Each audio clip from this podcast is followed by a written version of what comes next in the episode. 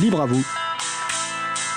L'émission pour comprendre et agir avec l'April, l'association de promotion et de défense du logiciel libre.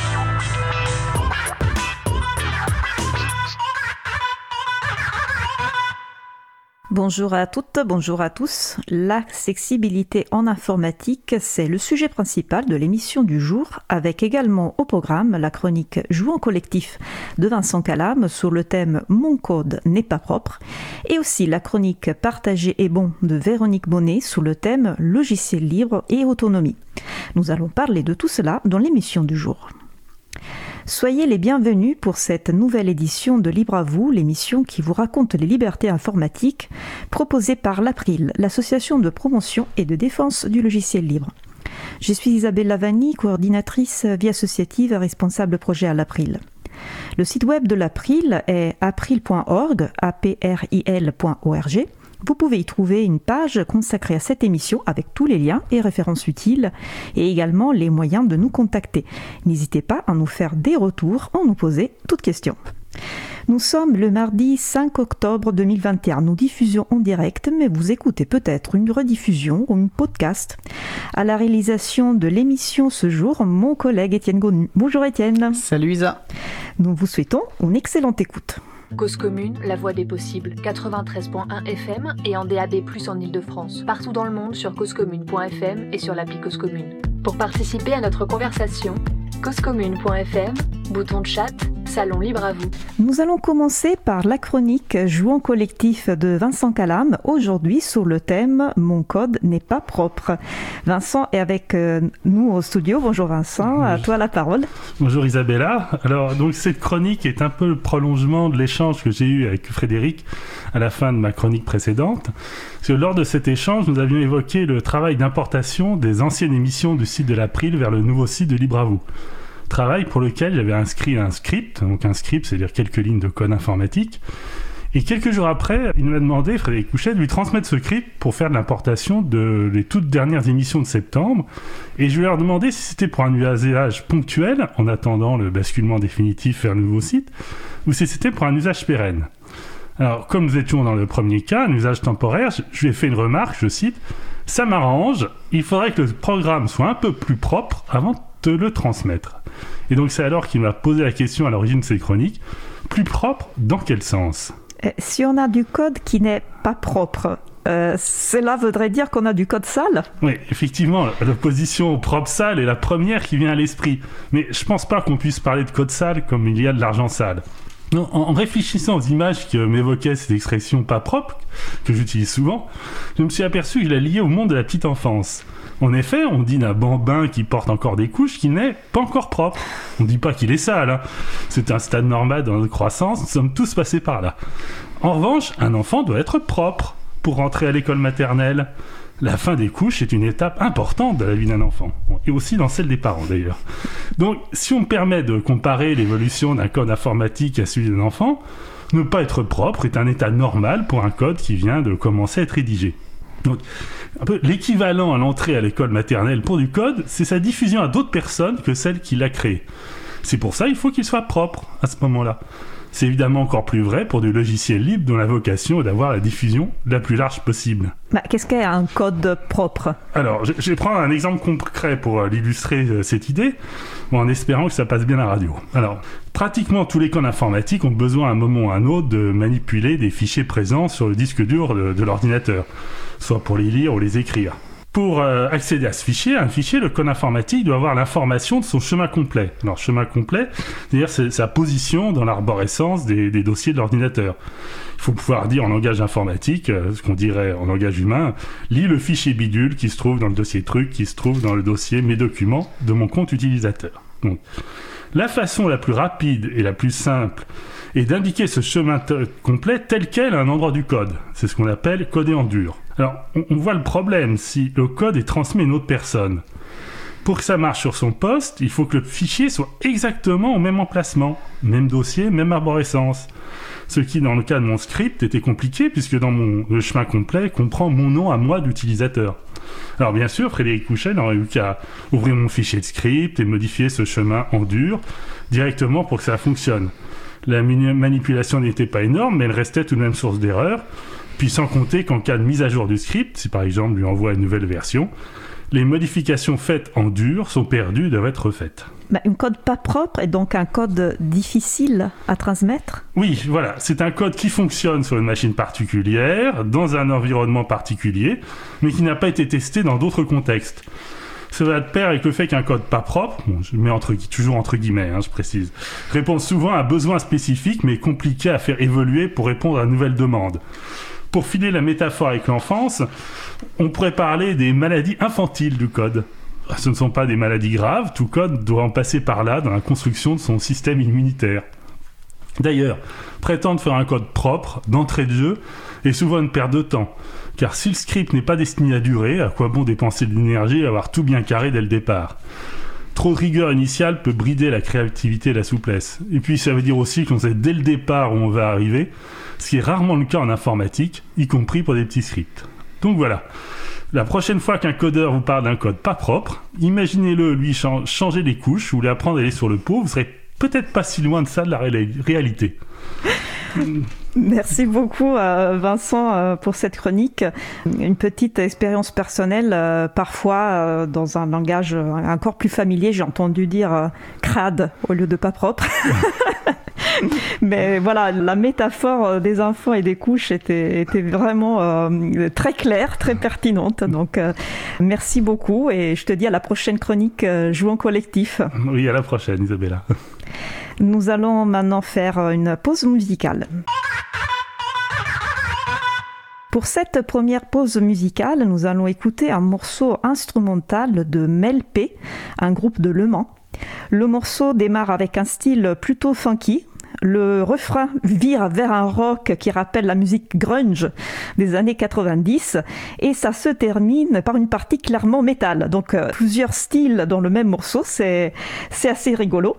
Nous allons donc euh, écouter Fabulous, néoplastique, chaotique par Melpé et on se retrouve juste après. Belle journée à l'écoute de Cause Commune, la voix des possibles. Cause Commune 93.1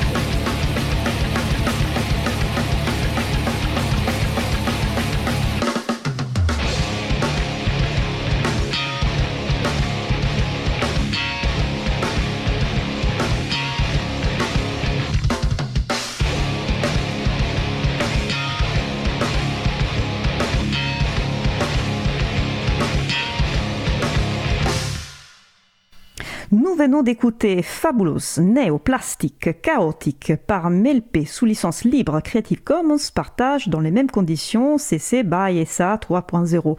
Cette licence permet la réutilisation, la modification, la diffusion, le partage de cette musique pour toute utilisation, y compris commerciale, à condition de créditer l'artiste, d'indiquer la licence et d'indiquer si des modifications ont été effectuées.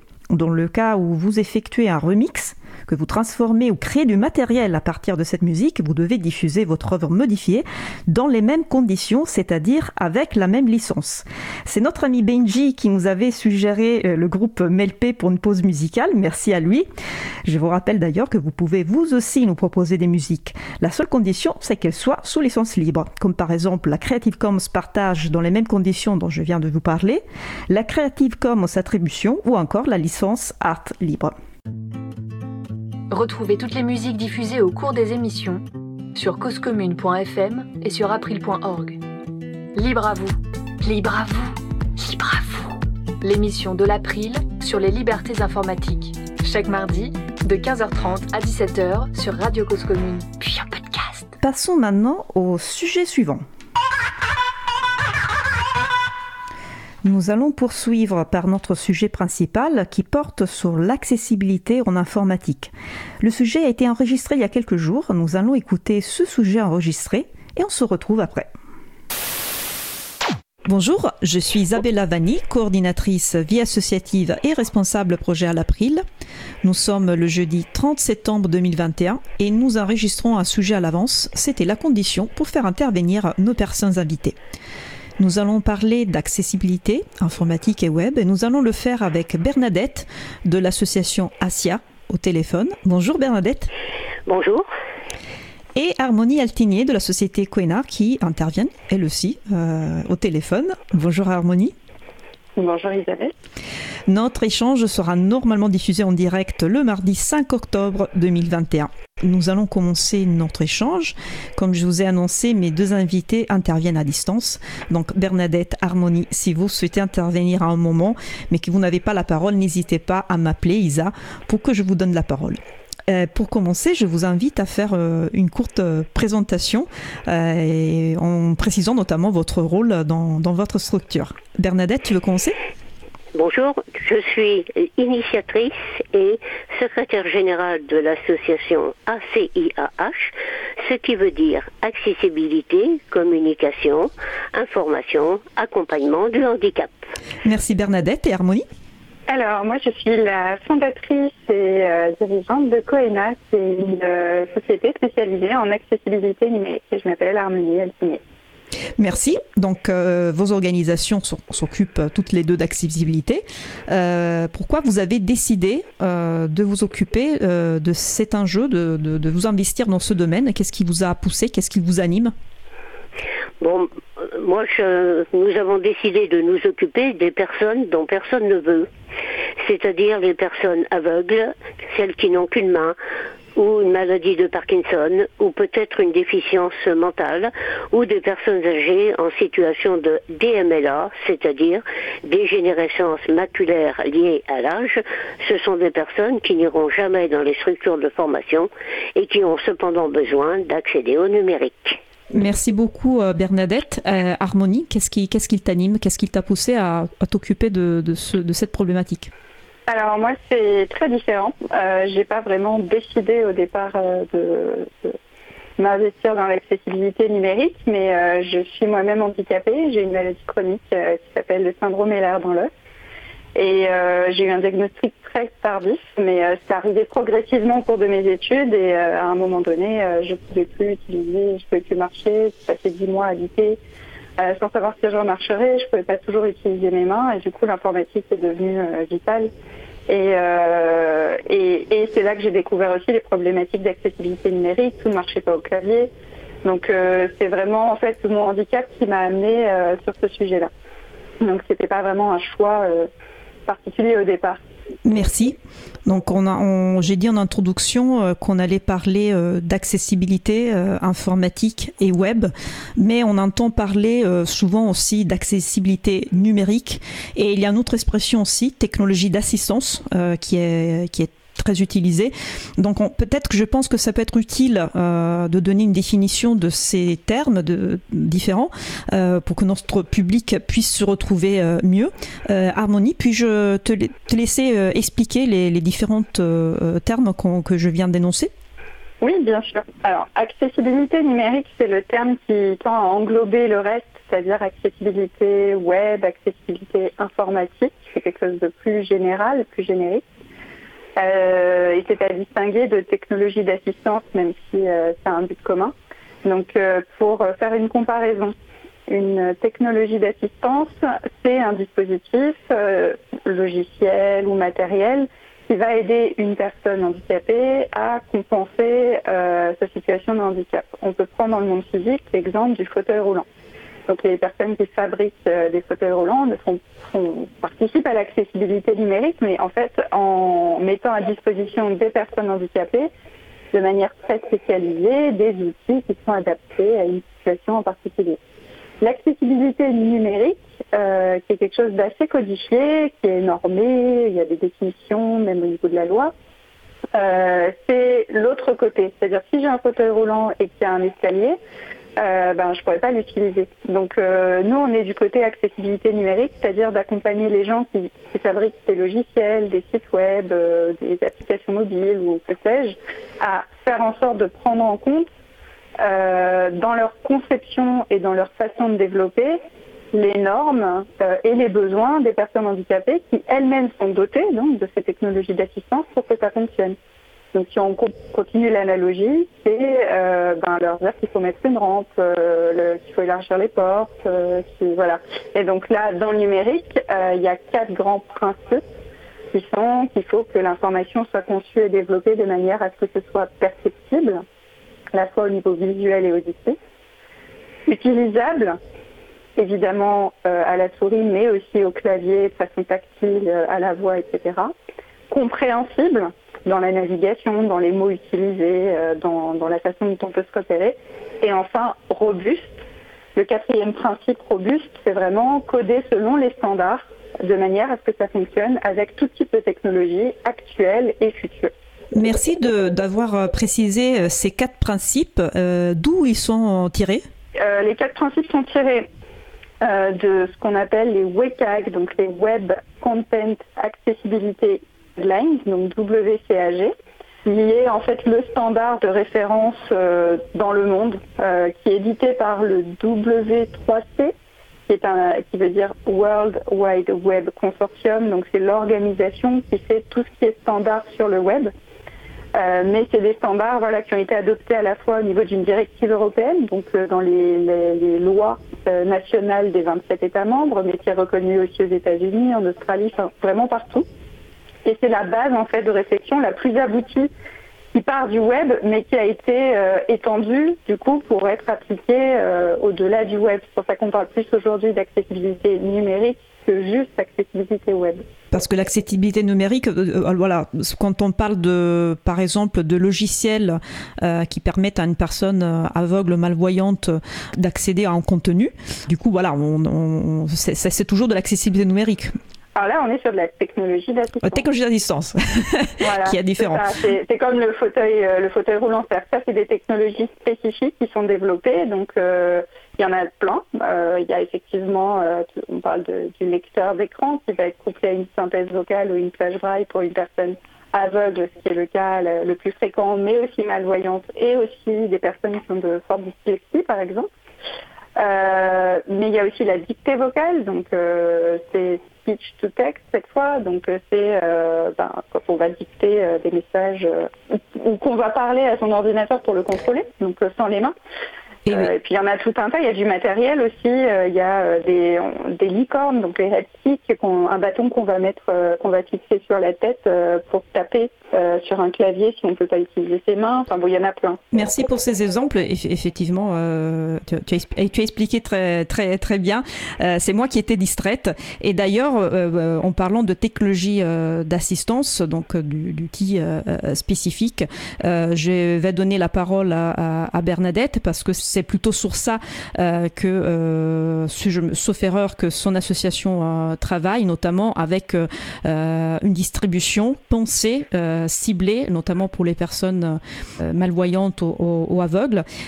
donc je laisse la parole à Bernadette pour, pour nous parler de, de son association et de cette distribution particulière. Merci.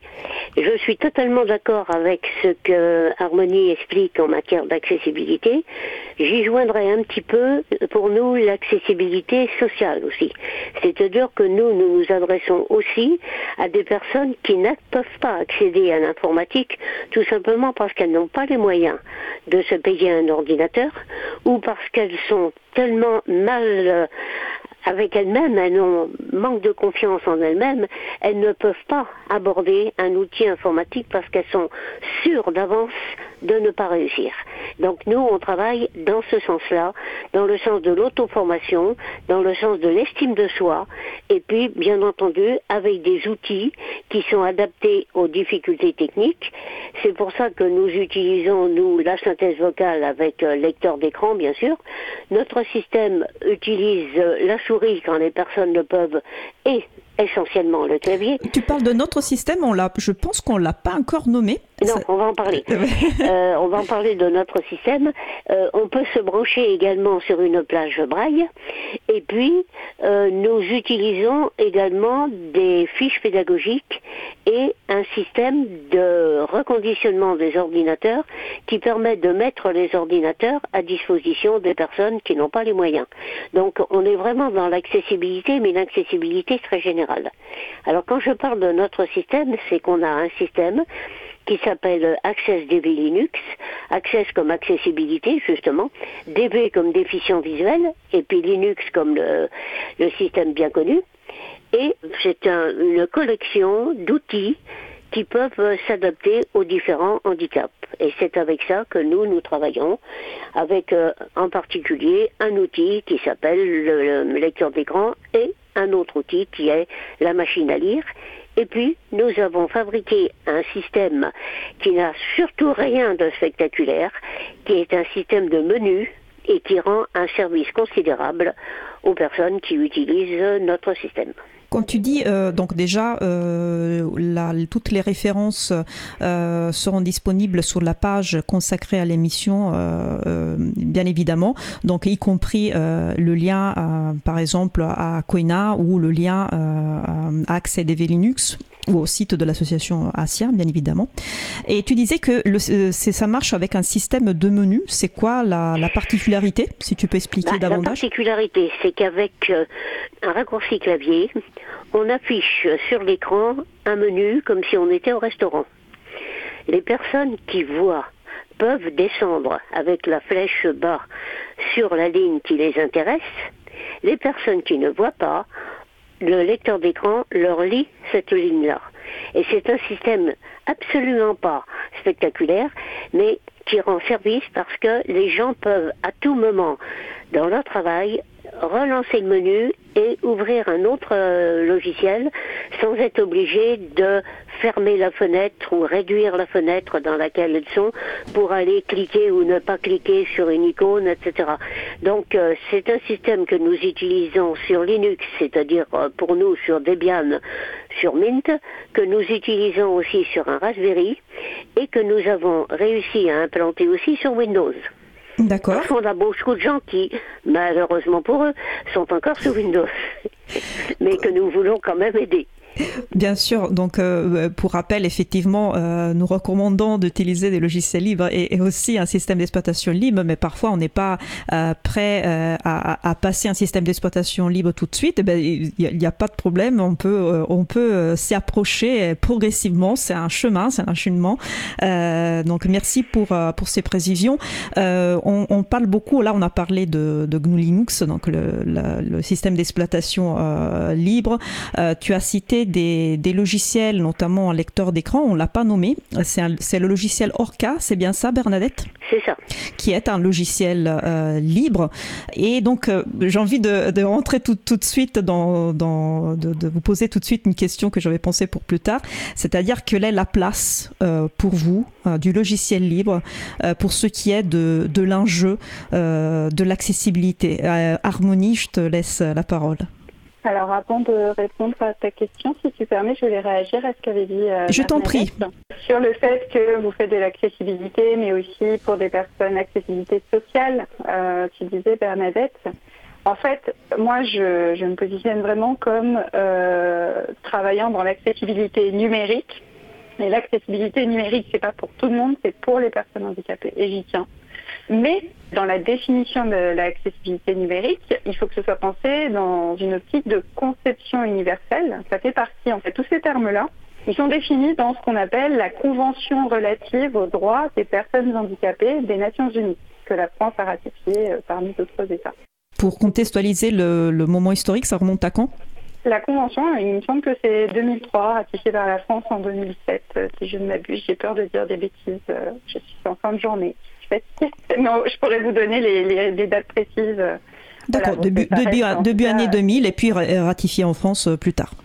Voilà, c'est ça, il me semble. Mais, euh, mais du coup, et nous, on a une loi, euh, une loi, la grande loi accessibilité numérique qui est basée sur cette, qui est censée en tout cas être basée sur cette convention de l'ONU, qui date de 2005, dans sa première version, du 11 février 2005.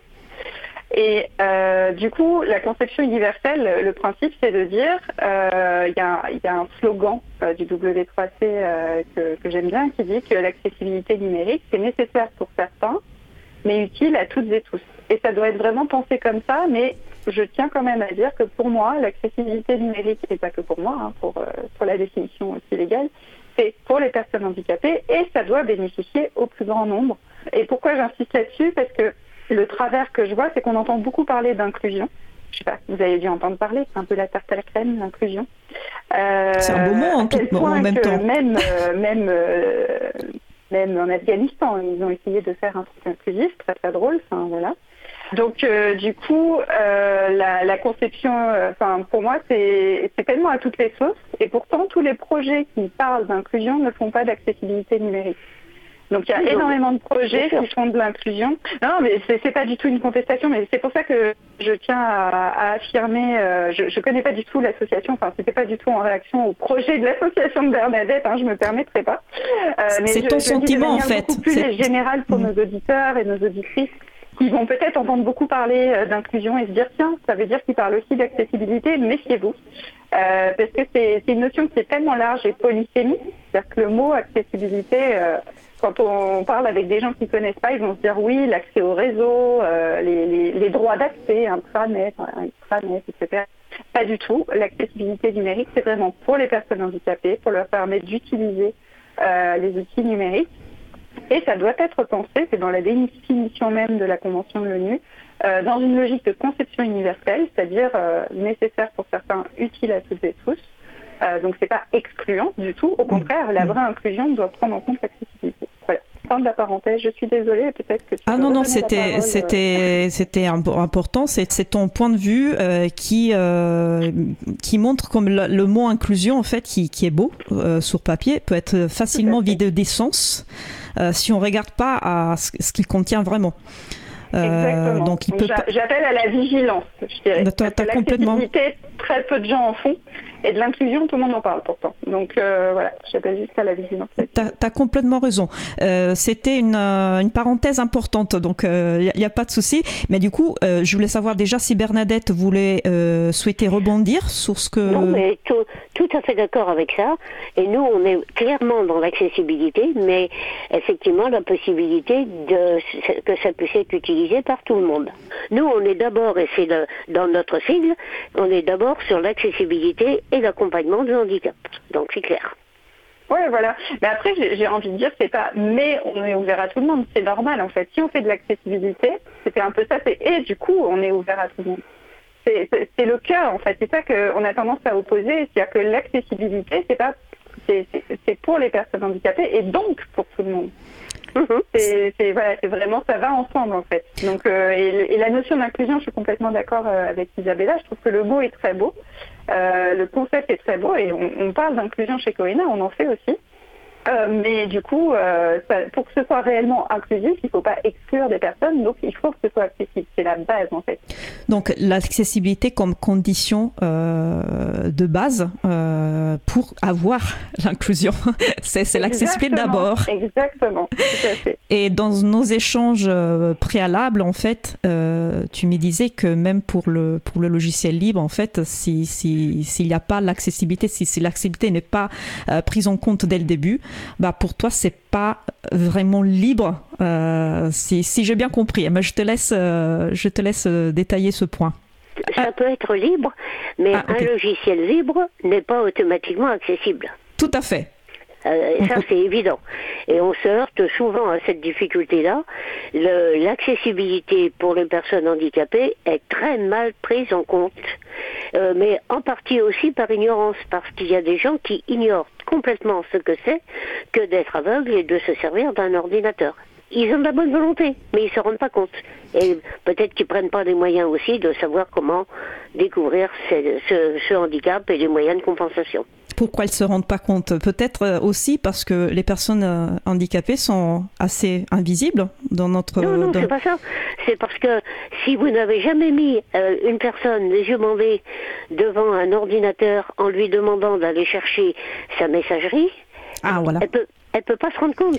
Donc tu dis, mais dans les aspects pratiques, il y a une ignorance dans les aspects pratiques, pas forcément euh, de la, de la, des injos en, en, soi, mais après dans la pratique, comment j'ai fait vraiment pour répondre aux besoins. Il faut partir des besoins, comme tu dis. Je fais, euh, je laisse la parole à Harmonie qui souhaite peut-être euh, rebondir sur sur ce point. On, on parlait aussi, on a on a on parlait des logiciels et des logiciels libres en particulier. Oui, tout à fait. Alors un logiciel libre, on le définit communément en se basant sur euh, la définition de la FSF et euh, de la licence GNU, donc euh, avec quatre libertés. La liberté zéro, c'est la liberté d'exécuter le programme. La liberté une, c'est la liberté d'étudier son fonctionnement et donc d'accéder au code source. C'est une conséquence de cette deuxième liberté, le côté open source. la troisième liberté, c'est de pouvoir le modifier pour l'adapter à ses besoins. Et la quatrième liberté, c'est de pouvoir partager ces modifications. Donc, le, raisonnement que j'avais eu avec d'autres euh, il y a déjà quelques années, c'était de dire, ok, mais si je ne suis pas libre d'exécuter le programme, parce qu'en fait, il n'est pas accessible et que du coup, euh, je suis handicapée, est-ce qu'on peut toujours parler de logiciel libre? Et donc la question c'est est-ce que le code, euh, est-ce que pour qu'un logiciel soit libre, il suffit de dire que le code est libre ou est-ce qu'il doit être libérateur, le logiciel en question? Benjamin Bayard parle de, de, logiciel libérateur, effectivement. Eh oui, et la deuxième définition de Richard Stallman lui-même, en général, il dit donc soit les quatre libertés, soit il dit euh, toujours euh, c'est liberté, égalité, fraternité. Elle est où la liberté euh, si c'est la liberté uniquement des personnes valides? Est-ce que c'est une liberté ou est-ce que c'est un privilège? Elle est où l'égalité? Si finalement, en fait, ben, pour accéder au logiciel, il faut être valide. Est-ce que c'est toujours l'égalité et la fraternité? Alors parlons-en. Si la réponse du développeur, c'est dire euh, c'est libre, débrouille-toi. T'as qu'à le rendre accessible. Bah, elle est où la fraternité? Donc pour moi, en fait, si on va dans l'esprit, plus dans un sens philosophique, je parle pas évidemment de la licence euh, dans un sens juridique du terme, euh, mais d'un point de vue philosophique, que ce soit l'une ou l'autre des définitions, un logiciel ne peut être réellement libre et libérateur qu'à condition qu'il soit accessible. C'est une condition sine qua non. Et là, on revient un peu au sens, premier euh, des droits humains. Normalement, toute personne, les personnes naissent libres et égales en droit, et donc les humains en tout cas. Et euh, donc, si une personne handicapée est considérée comme un être humain, c'est une vraie question? Euh, c'est à la société de s'adapter pour l'ensemble de la diversité de ces êtres humains. Et aujourd'hui, on est dans un modèle qui est clairement conçu par et pour des personnes valides, qui est en plus une chimère. Personne ne correspond pleinement euh, à ce que c'est qu'une personne valide.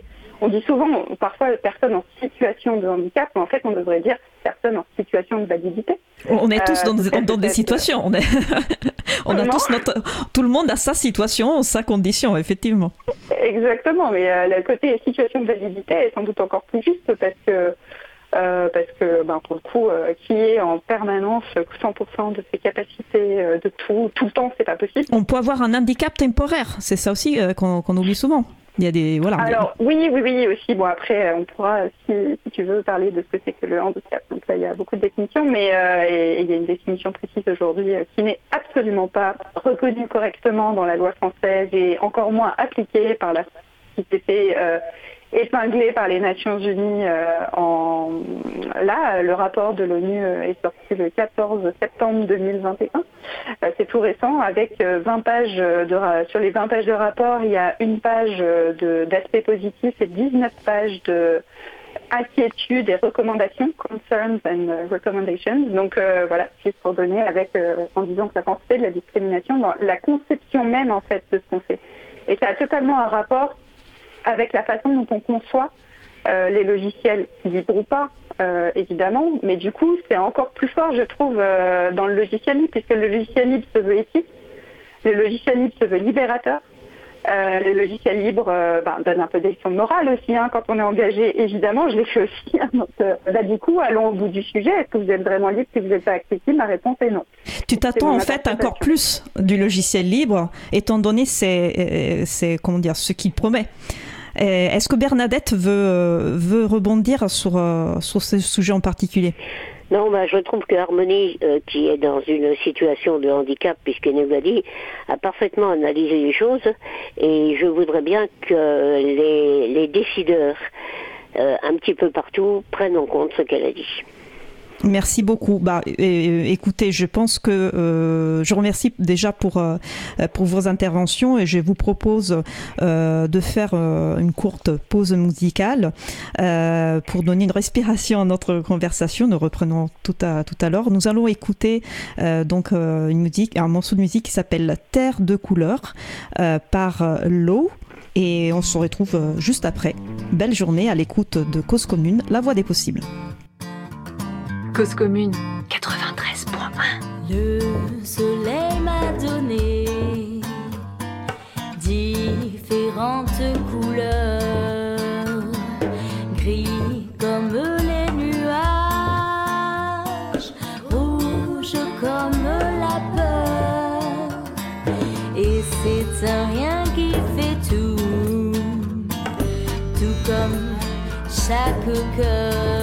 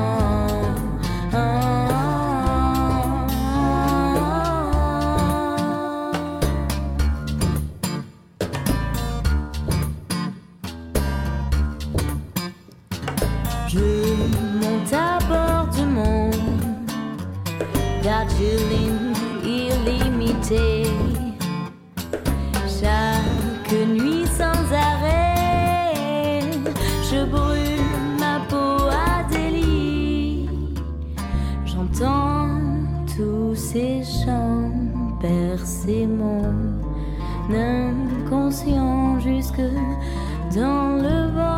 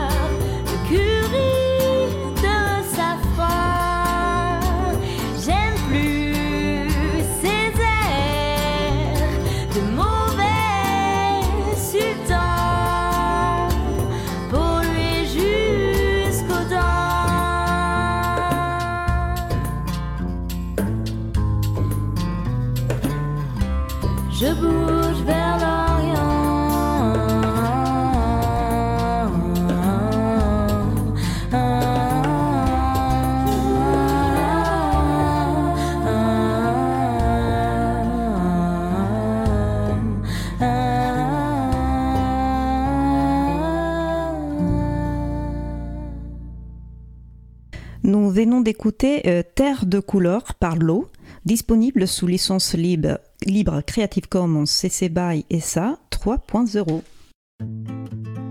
Retrouvez toutes les musiques diffusées au cours des émissions sur causecommune.fm et sur april.org. Libre à vous, libre à vous, libre à vous. L'émission de l'April sur les libertés informatiques. Chaque mardi, de 15h30 à 17h sur Radio Cause Commune, puis en. Nous allons poursuivre notre discussion.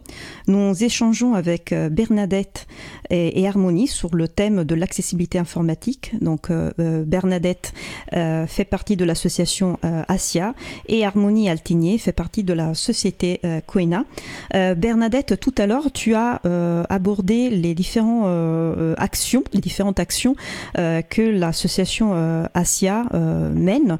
Et j'aimerais que tu parles un peu plus du concept d'auto-formation, euh, c'est-à-dire comment vous vous prenez en fait euh, pour aider les personnes. Bah déjà comment les personnes handicapées vous trouvent et euh, ensuite comment vous faites pour les d'abord les aider à s'approprier de l'informatique. C'est ça un peu le concept d'auto- d'auto-formation. Moi je te laisserai préciser.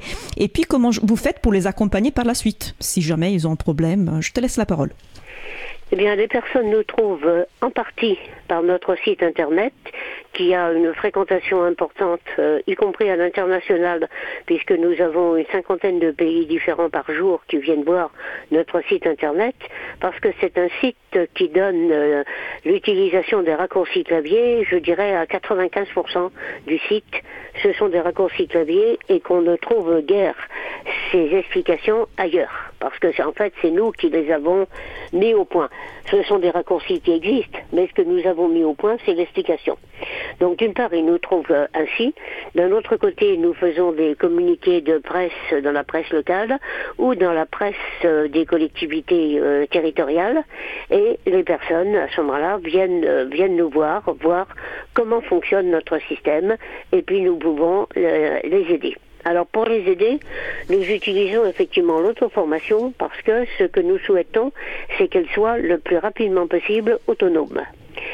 Donc, nous ne faisons pas du tout un enseignement type euh, école, nous faisons un accompagnement. C'est-à-dire que quand une personne arrive pour la première fois, nous mettons à côté d'elle un bénévole. Donc nous avons un bénévole pour une personne. Quand les personnes sont un petit peu plus expérimentées, nous mettons un bénévole pour deux personnes. Ce qui exige pour nous d'avoir euh, pas mal de bénévoles.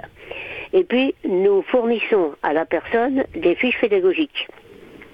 Quand ce sont des personnes qui voient, par exemple des personnes, leur problème c'est qu'elles n'ont qu'une main, par exemple. Quand ce sont des personnes qui voient, eh bien, elles lisent elles-mêmes la fiche, elles font elles-mêmes les manipulations, le bénévole à côté est surtout là pour les rassurer et pour leur dire que ce qu'ils font, c'est bien. Ce qui nous importe, c'est que la personne fasse par elle-même, qu'elle emporte les fiches à la maison, mais qu'elle sache au bout de la première séance que déjà, elle a commencé à réussir. Elle gagne en confiance. C'est très important. Et puis quand ce sont des personnes, euh, donc on a à peu près 135 fiches pédagogiques destinées aux personnes voyantes. Et puis quand ce sont des personnes aveugles, nous avons des fiches particulières qui sont non pas en ODT ou en point doc, mais qui sont en point TXT, c'est-à-dire en format texte. Et ces fiches ont été rédigées spécialement pour les personnes aveugles avec la collaboration de personnes aveugles qui les ont relues, amendées, complétées, etc. Parce que lorsque on dit à une personne qui voit qu'elle peut faire un clic droit, on ne peut pas dire à un aveugle de faire un clic droit parce que la souris ne la voit pas. Donc nous, il faut qu'on leur dise de faire un menu contextuel. Et beaucoup de gens qui voient ne savent même pas ce que c'est qu'un menu contextuel. Donc nous, il faut qu'on explique que sur un clavier externe, il y a une touche menu, ou alors qu'il faut faire le raccourci clavier Mach F10. Donc nous avons re-rédigé une centaine de fiches de façon à ce qu'elles puissent être utilisées comme ceci pour les, pour les aveugles. Donc nous, euh, nous, nous occupons des personnes lorsqu'elles viennent à l'atelier, et puis nous pouvons nous en occuper aussi en dehors des ateliers, parce que nous avons inst- installé un système de prise en main à distance qui n'est pas TeamViewer, mais qui est DW Service, et qui nous permet, à la demande de la personne, de voir son ordinateur et de la guider. L'objectif, encore une fois, c'est que la personne puisse se débrouiller seule. Voilà comment nous comment nous procédons. Merci. Et nous procédons comme ceci dans, avec des personnes non voyantes dans la France dans la France entière, quitte à adapter les outils. Euh, ça peut être adapté à un raccourci clavier qui soit plus facile pour pour elles. Ça peut être aussi créer une ligne dans le fameux menu dont je vous ai parlé, qui leur permette d'accéder plus rapidement je pense par exemple à des personnes qui veulent aller sur la bibliothèque sonore de l'association Valentin Horry. Eh bien, nous avons fait une ligne pour qu'elles puissent rapidement se connecter, une autre pour qu'elles puissent chercher les livres par titre ou par euh, auteur, et puis ensuite, euh, nous leur avons appris à télécharger le livre dans leur dossier téléchargement, à le dézipper, à le copier-coller pour pouvoir euh, l'utiliser sur une clé USB et un lecteur externe. Et notre satisfaction, c'est quand les personnes nous disent oui, finalement, c'est assez facile. Alors que beaucoup de personnes voyantes ne seraient pas capables de faire ça, du moins dans un premier temps. Merci. Donc, tu as cité euh, l'association euh, oui, qui défend les droits des déficients visuels. Tu parlais de l'accompagnement à distance et du fait que vous pouvez, euh, grâce à ça, aider des personnes dans toute la France.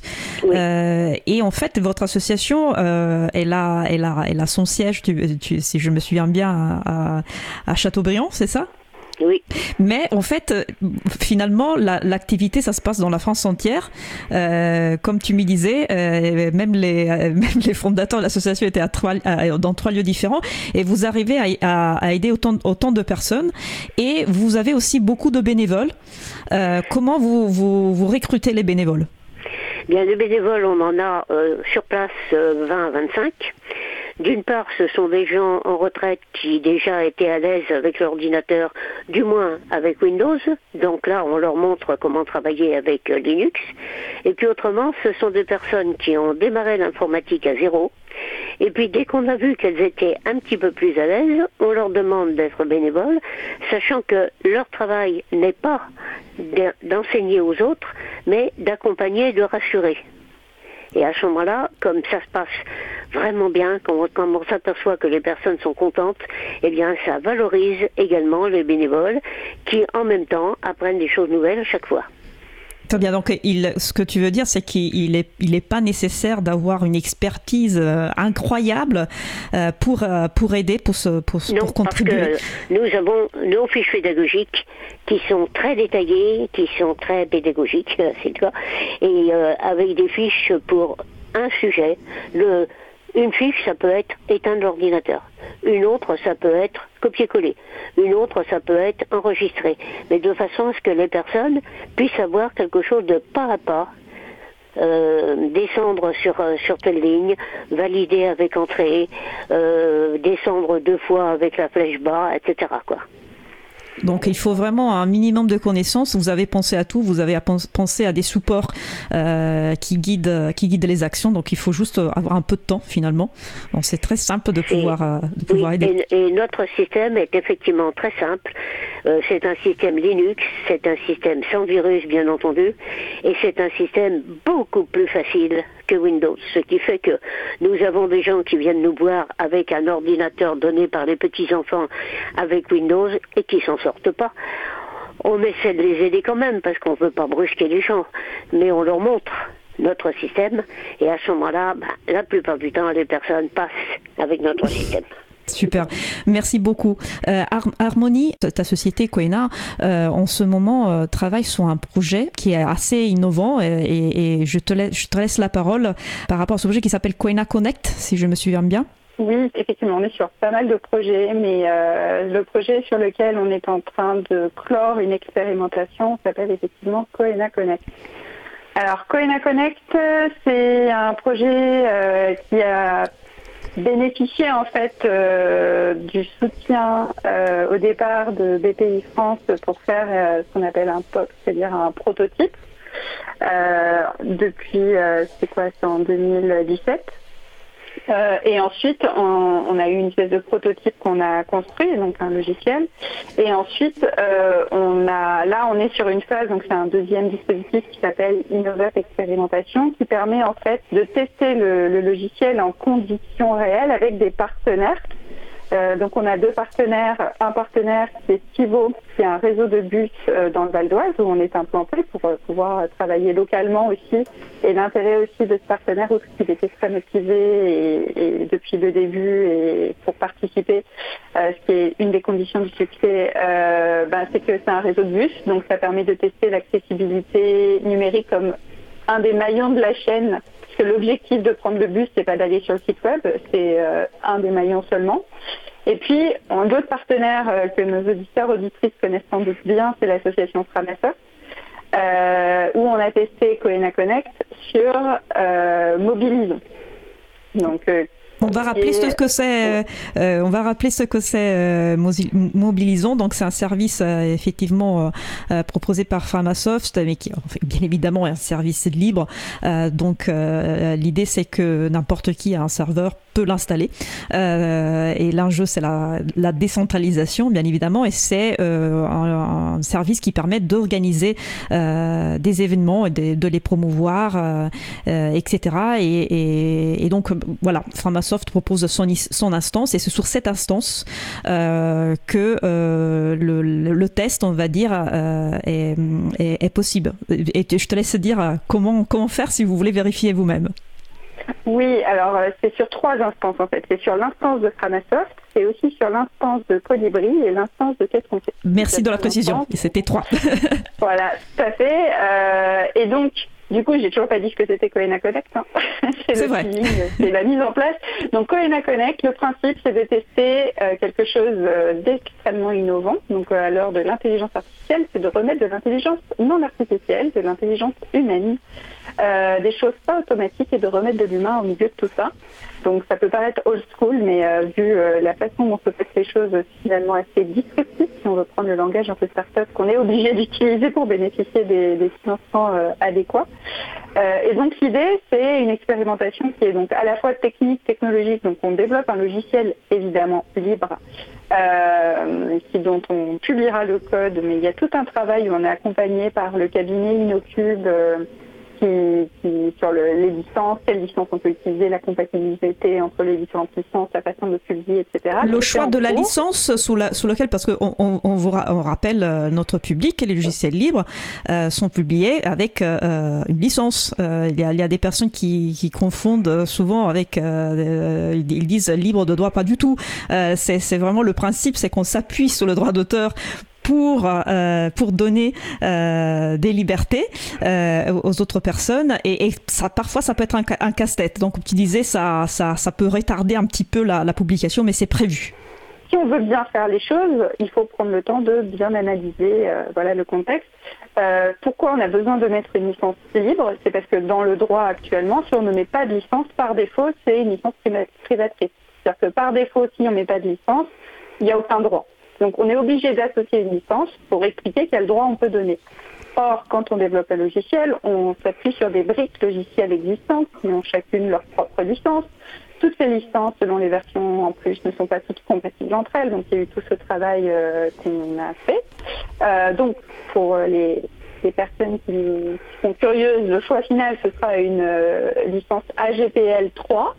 On ne peut pas dire AGPL 3 ou supérieur à cause d'un- d'une brique qui a juste mis 3, donc on ne peut pas, voilà.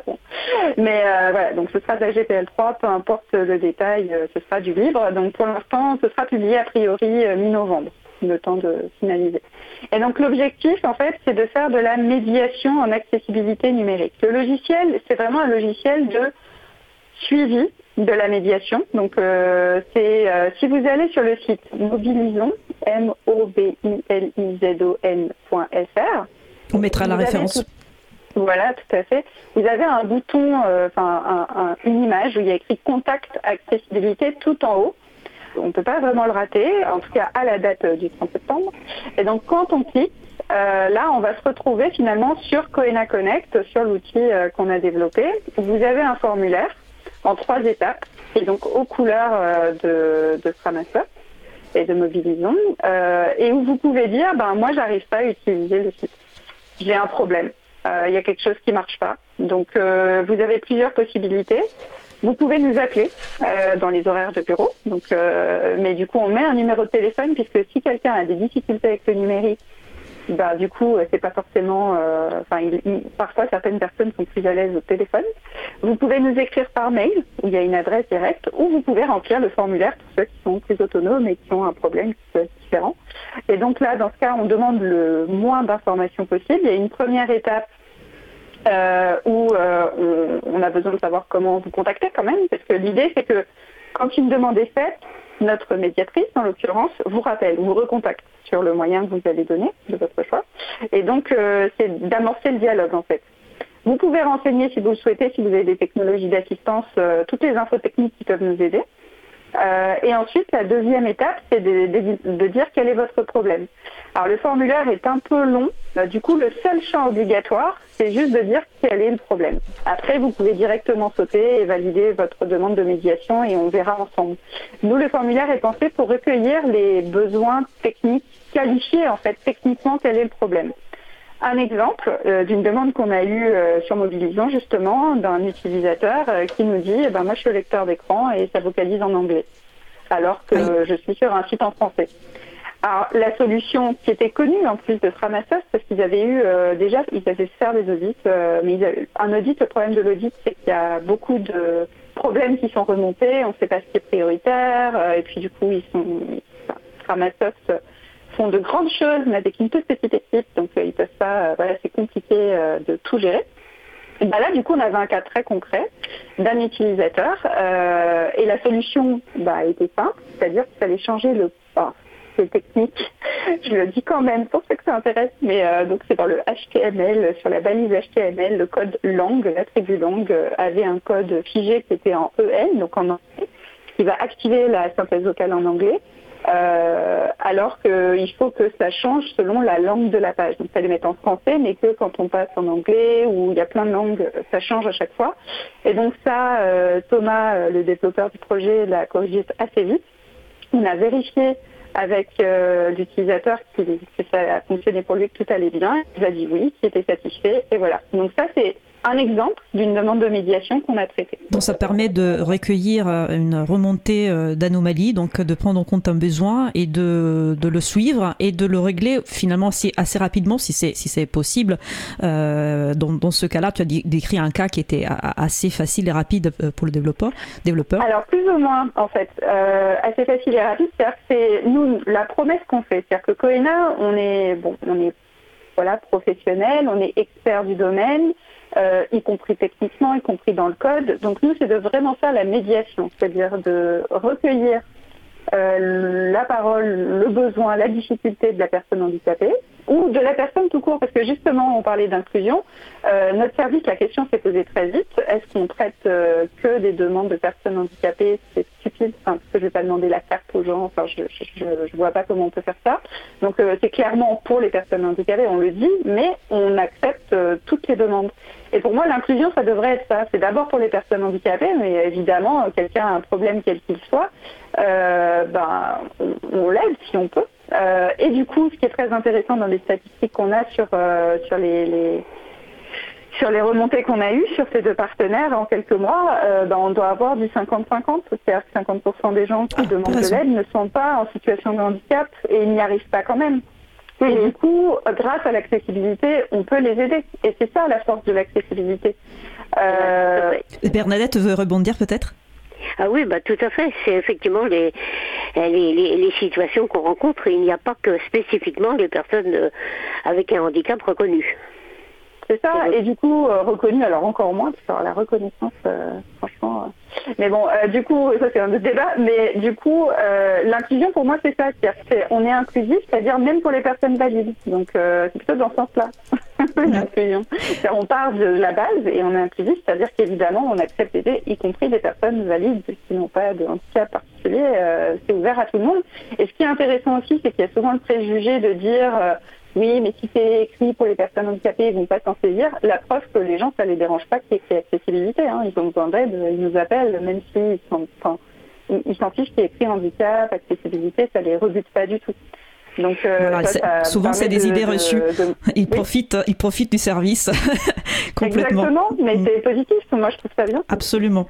Mais merci beaucoup euh, d'avoir présenté ce projet. Euh, les partenariats, c'est important et je pense qu'il y a un partenariat euh, dont Bernadette euh, souhaitait parler. On n'a pas énormément de temps, mais je crois que vous avez réussi à, à- à produire des, des logiciels euh, euh, très utiles grâce à ça. Bon, euh, nous, nous avons un projet aussi. C'est un projet de machine à lire. C'est-à-dire euh, la possibilité pour un aveugle d'avoir euh, euh, un petit boîtier qui lui permet de prendre la photo d'un document papier, là, où il se trouverait, par exemple au restaurant, que l'ordinateur analyse le texte et lui le restitue vocalement. On a commencé à travailler dessus. La partie euh, logicielle est bien avancée. On est rendu à la partie technique, c'est-à-dire adapter une euh, microcaméra sur un Raspberry et puis, bien entendu, euh, un haut-parleur et puis une, batterie. Et nous travaillons ce projet-là avec une entreprise qui est une entreprise dans le domaine traditionnel, mais qui est en train de préparer euh, en particulier l'introduction de l'intelligence artificielle. Et puis cette entreprise qui nous accompagne de très près nous a fabriqué à notre demande deux petits logiciels dont nous avions besoin. Un qui permet de remplir un chèque euh, directement euh, sur l'ordinateur même quand on ne voit pas. Et le deuxième qui permet d'apprendre à taper euh, sur les claviers et à prendre la machine sans regarder les doigts. Alors il existe un système qui permet de le faire avec Windows, mais il n'existait rien qui permettait de le faire avec Linux, et cette entreprise euh, nous, le, nous le fabrique. Et ça, c'est un partenariat auquel nous tenons beaucoup. L'entreprise s'appelle Digital for Better, et euh, ça nous fait beaucoup de bien d'être ainsi accompagnés dans notre travail et dans nos, dans nos buts communs. Merci. Tu as on a parlé deux fois à deux reprises de Raspberry, mais je crois que j'ai pas, on n'a pas précisé de quoi il s'agit. C'est un petit Un ordinateur. Raspberry, c'est un petit ordinateur Qui- qui rentre dans une poche. carte de crédit, qui coûte à peu près euh, 50 euros, euh, qui fonctionne super bien. Moi, je m'amuse beaucoup dessus, mais qui n'a pas la même euh, architecture que les ordinateurs euh, ordinaires. Mais le système que nous avons, le système AccessDB Linux, est adapté aussi bien sur euh, les PC traditionnels que sur, euh, que sur le Raspberry. Euh, sur le Mac, on n'a pas eu l'occasion de l'essayer, tout simplement parce que nous sommes une toute petite association, que nous n'avons pas beaucoup d'argent, que nous n'avons pas de Mac. Si on en avait un, on se ferait un plaisir de le- l'utiliser, de l'essayer tout de suite. L'intérêt de Raspberry aussi, du fait que c'est petit, c'est que effectivement les personnes handicapées peuvent le, le, l'apporter avec eux, avec elles. Ah, euh, je, suis vraiment désolée, moi j'ai, adoré cet échange et, je suis navrée de vous annoncer que malheureusement il nous reste que quelques minutes et normalement on, aime bien euh, réserver ce quelques minutes finales euh, au dernier mot, c'est-à-dire au, message que vous f- faire passer. Donc je vous laisse la parole, peut-être suggérer qu'est-ce qu'on peut faire pour contribuer nous- nous-mêmes à, cet enjeu ou ce que vous voulez. Je, je laisse parler Harmonie d'abord. En deux minutes. En deux minutes, formez-vous. Je suis désolée. Je suis vraiment Voilà. désolée. en 30, en 5 secondes, formez-vous. Je suis Non, désolée. vraiment, si vous êtes, euh, quel que soit votre domaine, si vous contribuez euh, à un projet numérique, euh, que ce soit en tant que développeur, chef de projet, euh, web, enfin, webmaster éditorial, donc contributeur, graphiste, designer, UX, UI, enfin voilà, quel que soit votre métier dans le numérique, formez-vous. Ne préjugez pas, c'est un domaine qui est très sous-estimé. Il y a une vraie compétence technique à acquérir. C'est pas la mer à boire, euh, quelques jours suffisent, mais vraiment formez-vous, formez-vous, formez-vous. Parce que l'accessibilité, c'est pas après coup qu'on arrive à le prendre. C'est quelque chose qui doit être pensé dès le départ, dès la conception, pendant le développement, tout au long de la maintenance. Et la, la chose la plus dramatique aujourd'hui dans le numérique, c'est les régressions. C'est-à-dire que même quand on pense qu'un site ou un logiciel fonctionne, il est mis à jour et bam, ça régresse. Pourquoi? Parce que les personnes manquent de compétences. Donc formez-vous. Voilà. Merci Harmonie. Merci beaucoup. Je laisse la parole à Bernadette. Bien, le message, c'est que nous avons besoin d'être euh, d'être connus de façon à pouvoir aider davantage les personnes qui en ont besoin.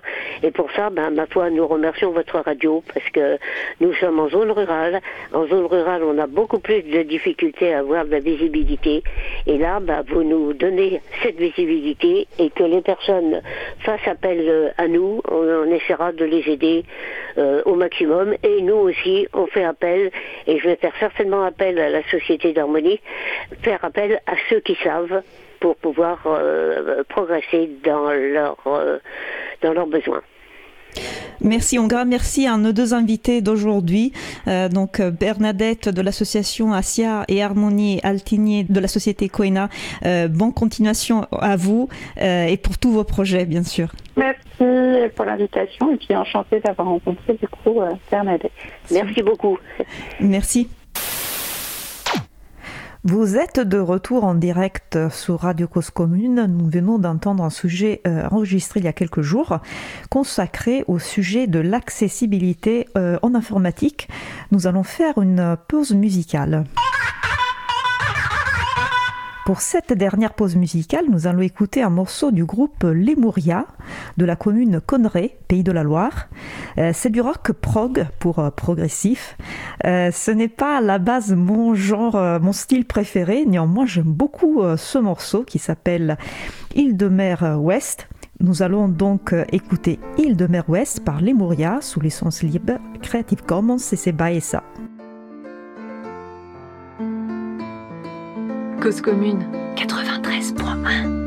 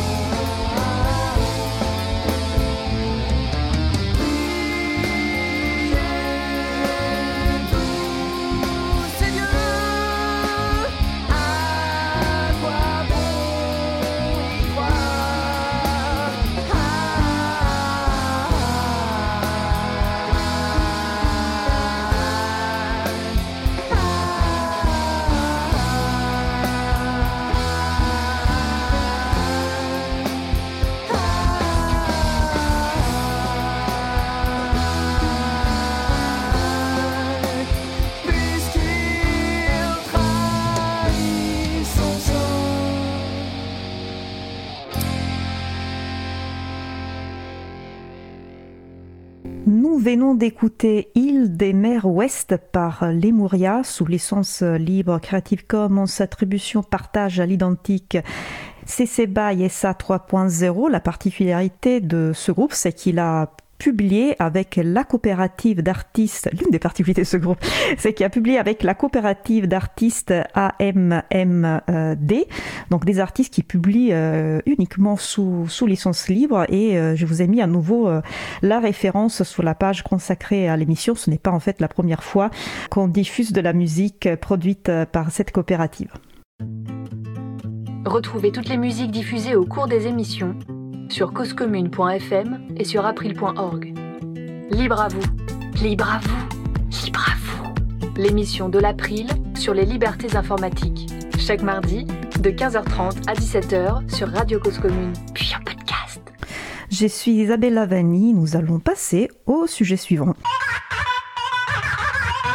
Nous allons poursuivre avec la chronique Partager est bon de Véronique Bonnet, aujourd'hui sur le thème Logiciel libre et autonomie. La chronique a été enregistrée il y a quelques jours, nous allons l'écouter et on se retrouve après. Soyez les bienvenus pour cette nouvelle chronique de Véronique Bonnet, présidente de l'April. La chronique est intitulée Partager est bon et le sujet du jour c'est logiciel libre et autonomie. Bonjour Véronique. Bonjour Fred. Alors je te laisse la parole. Alors c'est vrai que l'autonomie de l'utilisateur est au cœur du projet du logiciel libre. Les quatre libertés prévoient la liberté d'exécuter un programme, la liberté de l'étudier, la liberté de l'améliorer, la liberté d'en distribuer des copies modifiées ou non modifiées. Il se trouve que dans l'histoire de la philosophie occidentale, la question de l'autonomie a d'abord concerné la parole des modifications profondes ont eu lieu en Grèce, à Athènes, à partir du VIe siècle avant notre ère. À ce moment-là, il y a eu l'éclosion de la démocratie, du raisonnement mathématique et scientifique, de la philosophie elle-même, et surtout de la libre prise de parole, et je vais montrer pourquoi c'était une révolution. Avant, la parole était la chasse gardée de quelques-uns. Les chefs, les rois, les dignitaires religieux disposaient d'une parole d'autorité. Seuls quelques-uns pouvaient prendre la parole, selon les rituels requis. Cette parole était réputée vraie, tous les autres devaient obéir. Il était impossible d'objecter. On ne pouvait pas, à cette parole, opposer une autre parole. Et progressivement, les historiens nous disent que c'est parce qu'il y avait beaucoup de guerres, euh, que beaucoup de rois avaient cessé de vivre sans avoir pu transmettre ce droit de parler à leurs successeurs, et donc ont dû inventer une autre forme de parole, la parole libre, et en même temps l'autonomie de l'utilisateur de la parole. Alors en effet, là, les caractéristiques sont totalement inversées. Athènes pose, vers le VIe siècle, le droit pour quiconque de prendre la parole, pour quiconque. Et non seulement ça, mais le droit pour quiconque d'objecter, objecter par la parole à cette parole.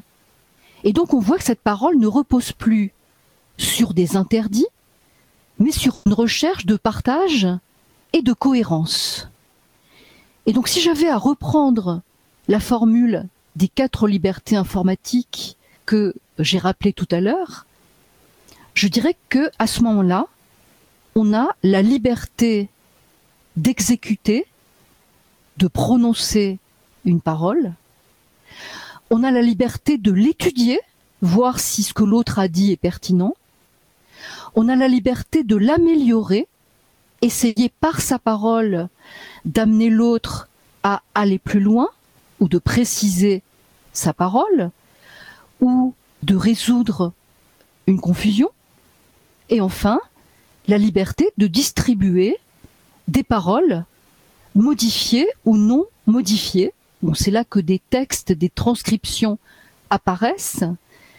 Et c'est là que se mettent à circuler des propositions philosophiques, politiques, mathématiques. Alors j'insiste sur le terme d'autonomie. C'est un mot qui veut dire décider par soi-même, être capable de donner à soi-même une orientation. Il est très intéressant de définir la liberté comme autonomie à partir de ce que l'utilisateur décide pour lui-même. En effet, si on définit la liberté seulement comme une absence de contraintes extérieures, on peut la confondre avec le libéralisme. Par exemple, quand on parle seulement de logiciels ouverts ou d'open source, on cherche surtout à être puissant, à produire des effets, à produire des développements.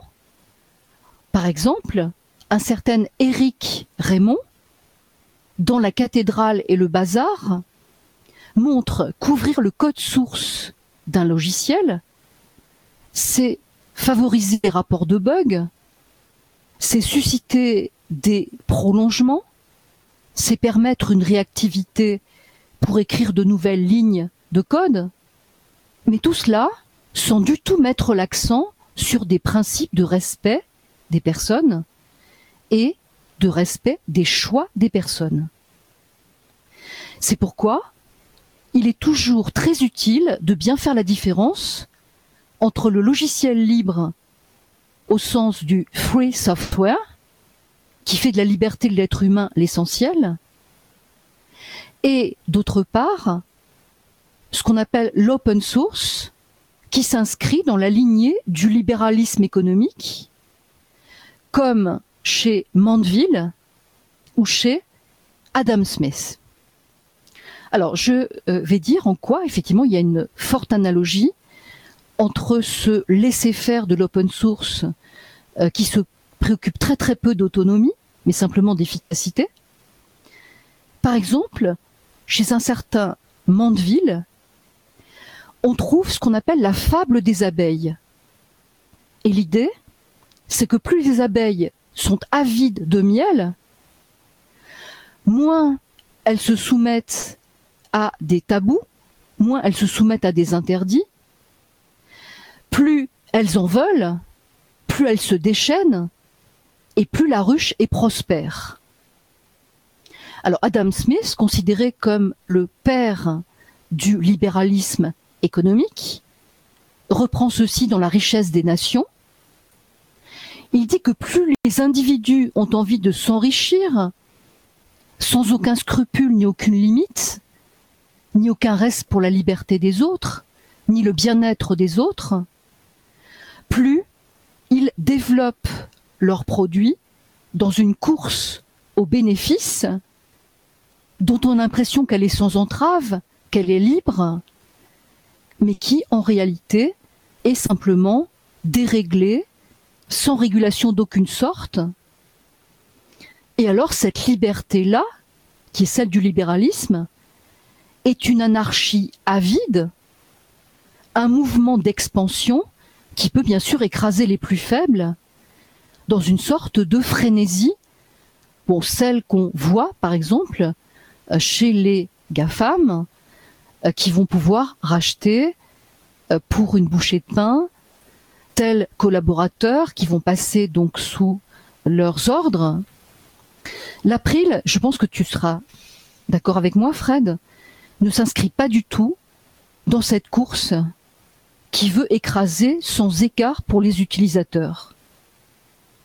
Le logiciel libre que l'April veut défendre et promouvoir est un logiciel libre permettant une accession de tous à des fonctions logicielles par le partage, la vigilance d'une communauté, l'éducation.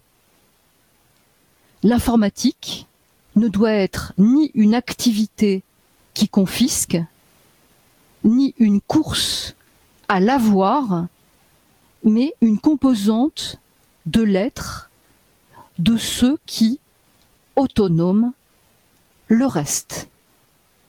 Mais écoute, merci Véronique pour cette belle chronique avec laquelle je ne peux être évidemment euh, qu'en accord, notamment ton, ton rappel sur l'importance euh, de logiciels libres versus open source, alors que pas mal de gens essaient de faire croire que c'est la même chose ou, peu ou prou, et un rappel sur l'importance de, de l'autonomie, qui doit d'ailleurs enseigner, euh, enfin qui devrait être enseigné à l'école. Je ne suis pas sûr que ce soit vraiment le cas actuellement. Je, ne sais pas ce que l'enseignante que tu es en pense. Récemment, la CNIL a adressé un rappel euh, disant à quel point il était dangereux d'utiliser par exemple des outils vidéo euh, comme Zoom, euh, comme Team euh, dans les écoles et les universités. hein. Là, c'est très très récent et je pense qu'il faut nous réjouir de cette alerte qui a été donnée par la CNIL qui est ici parfaitement dans son rôle. Tout à fait, c'est une décision importante et nous espérons que notamment l'enseignement supérieur et puis tout le reste de l'éducation nationale saura en, en tenir compte. Donc c'était la chronique euh, partagée et bon de Véronique Bonnet, présidente de l'April, chronique qui portait sur le thème de logiciel libre et autonomie. Véronique, je te souhaite une belle fin de journée. Très belle fin de journée à toi, Fred. Vous êtes de retour en direct sur Radio Cause Commune. Nous venons d'écouter une chronique enregistrée il y a quelques jours. La chronique partagée est bon de Véronique Bonnet sur le thème logiciel libre et autonomie. Nous approchons de la fin de l'émission. Nous allons terminer par quelques annonces.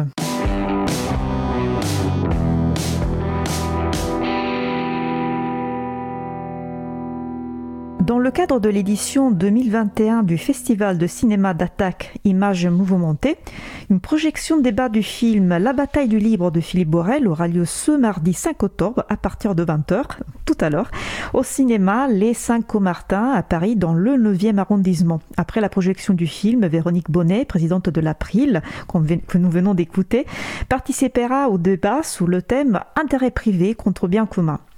Les autres personnes participantes sont Paul Ariès, politologue, sociologue, directeur de l'Observatoire international de la gratuité, Benjamin Coria, professeur d'économie à l'Université Paris 13 et membre du CA des économistes atterrés, et une personne de Framasoft. Une nouvelle réunion du groupe de travail sensibilisation aura lieu jeudi 7 octobre de 17h30 à 19h30 en visioconférence. J'animerai moi-même la réunion. Nous continuerons l'élaboration du projet La Boussole du Libre, un outil pour orienter les personnes souhaitant reprendre le contrôle de leur informatique à l'aide d'une sélection de liens web. La cible de la boussole du libre et des projets du groupe sensibilisation générale est le grand public, des personnes qui connaissent très peu, voire du tout, le logiciel libre et ses enjeux. À l'occasion de la réunion de jeudi prochain, nous allons notamment sélectionner les meilleurs liens web pour le thème m'initier au logiciel et services libres. Les réunions sensibilisation sont toujours annoncées sur april.org et sur l'agenda du libre.org. Elles sont ouvertes à tout le monde, que vous soyez membre de l'April ou pas. N'hésitez pas donc à participer. Toujours le jeudi 7 octobre à partir de 20h30 aura lieu une nouvelle soirée de conversation autour du libre à l'initiative de l'association Parinux. Le thème de cette soirée sera Noomworks, une calculatrice graphique collaborative ouverte pour le lycée. Noomworks est la première calculatrice adaptée au lycée dont le code source est ouvert et pour laquelle la communauté participe à l'amélioration du design et de l'ergonomie. On parlera notamment des avantages d'une telle calculatrice pour l'enseignement des mathématiques auprès d'élèves porteurs de handicap. Pour les autres événements en lien avec le libre, je vous invite toujours, comme toujours, à consulter l'agenda du libre, agenda du libre toutattaché.org. Donc notre émission se termine, vous entendez le générique de fin.